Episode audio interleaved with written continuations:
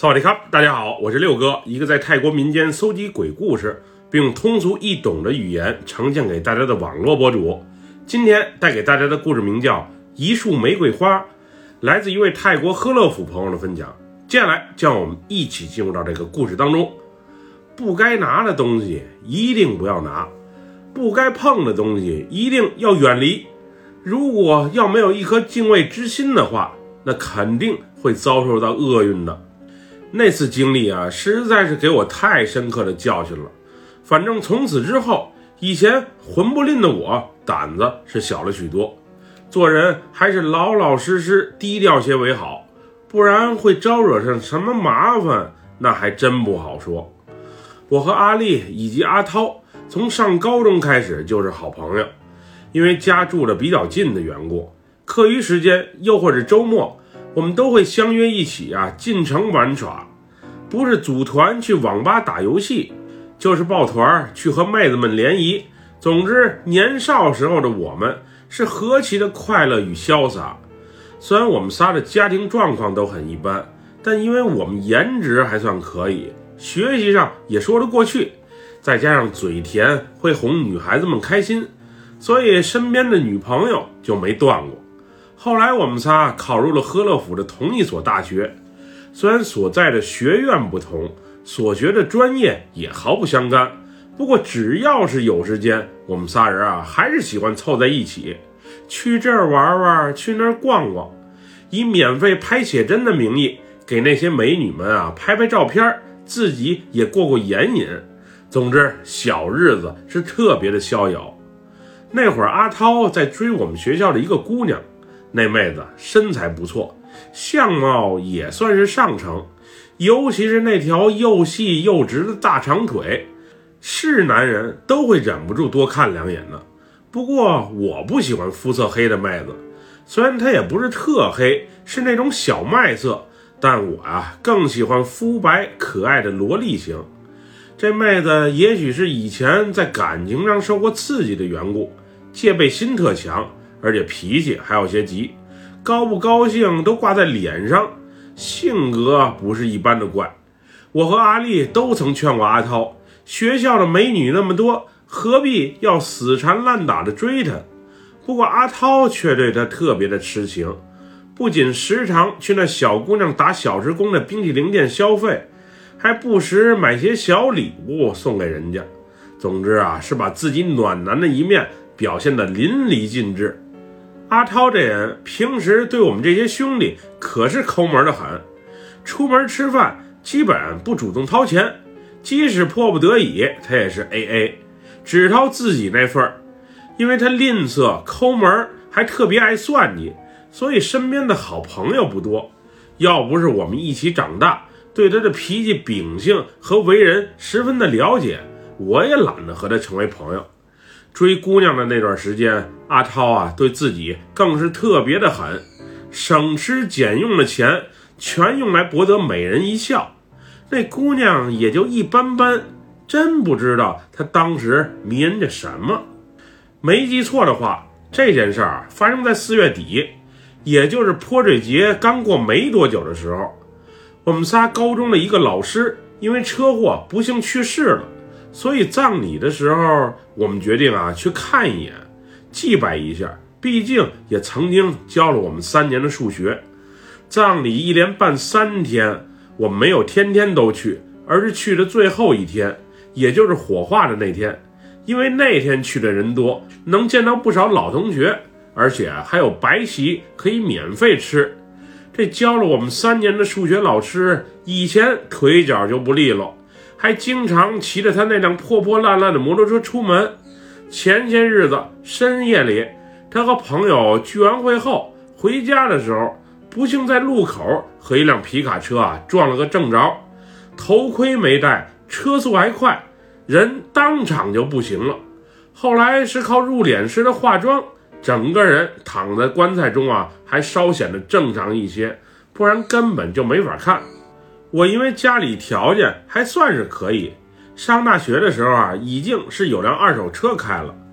那天参加完葬礼，吃完白席之后，我原本是准备回家的，不过阿涛说想带他那个梦中情人一起去吃顿夜宵，并让我们也去，给他壮壮胆。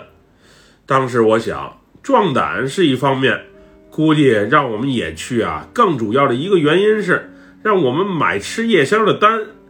以前他没少干这种事儿，这回又来。不过我和阿丽闲来无事，再加上那个冰淇淋店其他的妹子也有不错的，我和阿丽还琢磨呢，一人也挑一个来追，所以啊就欣然同意了。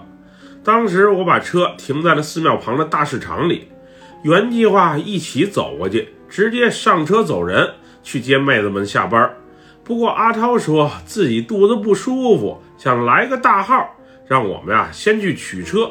然后再开车过来接他，说是电话联系，可这一等就是近半个小时，也不知道那个小子在磨蹭啥。一会儿人家姑娘要下班走人了，我看你后不后悔？后来我们收到阿超的信息，去庙门口接他的时候，只见他手里啊拿了一包东西，还用报纸给裹上了，也不知道他神神秘秘的拿着啥。咦？怎么有股花香啊，阿涛，你手里拿的是什么呀？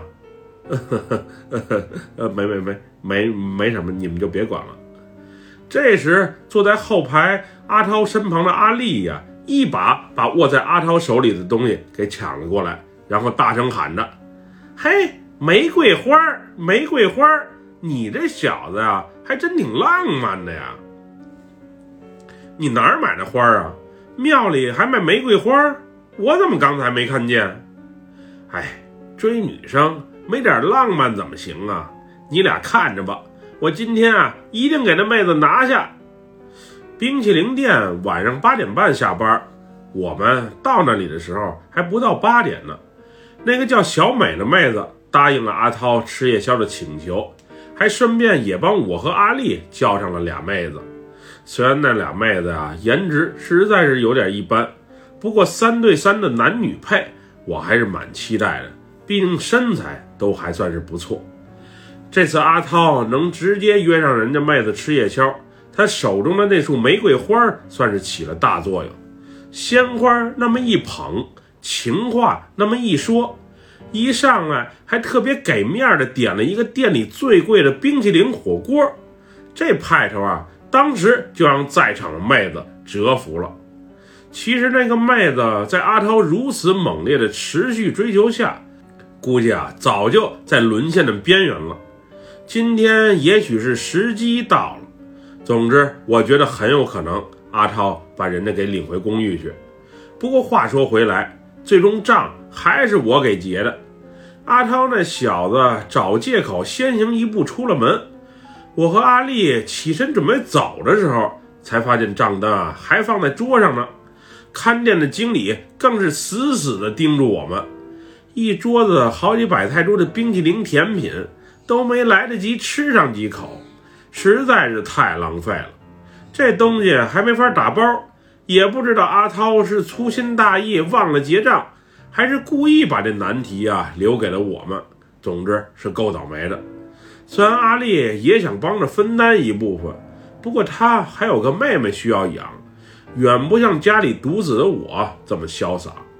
当天我们是在香蕉酒吧旁的一间大排档吃的夜宵，青木瓜沙拉、烤鸡、小火锅、凉拌雪蛤啥的呀，全都点了一遍。六个人十道美食，绝对是够吃了。况且刚才在白席上我也来了几口。所以当时是一点都不饿的，原计划就简单的点一些，没想到那些妹子啊一点都不含糊，刚才冰淇淋就没少花钱，这顿再便宜也得一千多泰铢，要是最后能领个妹子回公寓还好，不然的话可就太亏喽。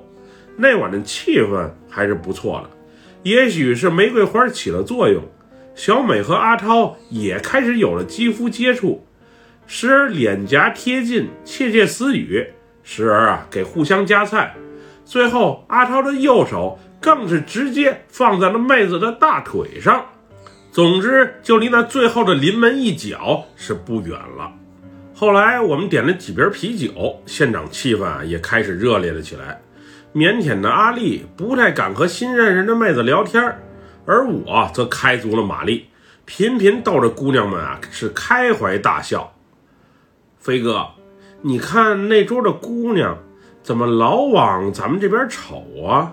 她是不是认识你或阿涛啊？哪个姑娘？我怎么没注意到？就是前面桌的那个，脸有点丧的那个，盯咱们这桌啊好半天了。哎，还真是。他没看我，他是在看阿涛呢。不会俩人之前有过一腿吧？这时我凑到阿涛身旁，小声的和他讲了几句。阿涛，那桌的妹子不会是认识你吧？老瞅着你看，满脸的不高兴。别是你前女友，一会儿啊搅了你的好事儿。谁？哪个妹子呀？就是那个。哎，咦，这人怎么不见了？刚才还在那儿呢。飞哥，你就别吓唬我了。你去和那边的妹子聊天，别在我面前啊疑神疑鬼。当时我也觉得奇怪，明明那个满脸不开心的姑娘就坐在那里。愤恨地朝我们这桌瞅着，怎么一眨眼的功夫就不见了呢？真是奇了怪。那晚阿涛啊，老老实实的把账结了之后，说是和我借下车送小美回家，然后再给我送回来，时间不会太久。我原以为阿涛啊去去就回，没想到后来店都快打烊了，另外俩妹子都结伴回家了，这小子才磨磨蹭蹭的回来。我靠，你也太久了吧？他家不就在老城那块儿吗？你怎么近两个小时才回来？哼，你就别问了。总之啊，我今晚终于圆梦喽。你把你俩兄弟留在这儿，自己去风流快活，你还不如就别回来了呢。我这身子板儿盯一晚上不行，回头啊还有大把的机会，不着急。另外，我要不回来还车，难道你俩走回去吗？那天，阿丽和阿涛与我一同回了家，在我那里啊凑合了一晚。主要是回去太晚，还醉醺醺的，俩人啊会被家人骂，索性就躲我这儿了。到我家之后，阿超先是去冲了个热水澡，而我和阿丽啊则累得倒头就睡。呃，别，别，别，别，别，别，别，别，别，你你。你别来找我，别来找我！半夜，我是被一阵阵惊叫声啊所吵醒的。我迷迷糊糊的睁眼一看，只见阿涛紧闭双眼，躺在床上自言自语的说着梦话，双手还不时的比划着什么。我我我我错了，我我我错了，我我知道错了。阿涛，阿涛，你醒醒，醒醒！你做啥噩梦了吧？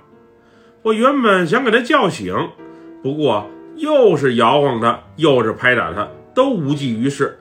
最后，我直接去冰箱里拿了瓶冰镇的瓶装水，直接浇到了他的脸上，他才慢慢的从梦中啊解脱出来。哦，哦，哎呦，哎呦，真真是吓死我了，吓死我了！你怎么了？刚才你也给我俩吓着了。不会是你小子干啥坏事了吧？所以才做的噩梦。没没没没什么，你们呀继续去睡吧。我可能是太累了，所以梦多了些。第二天一早，也就八点多钟，阿涛的手机铃啊就响了起来。迷迷糊糊的他，先是调成静音，没有接，后来嗡嗡这震动声接二连三的响起。实在被折腾不行的阿涛才把电话拿起，看看是什么情况。这电话一接，紧接着那头啊就是劈头盖脸的一通骂，什么痒痒啊，什么不干净啊。因为电话那头的声音大，气势足，虽然没开免提，不过我和阿丽还都是能清楚的听到的。后来电话那头啊好像还质问昨晚送人家的玫瑰花。到底是从哪里来的？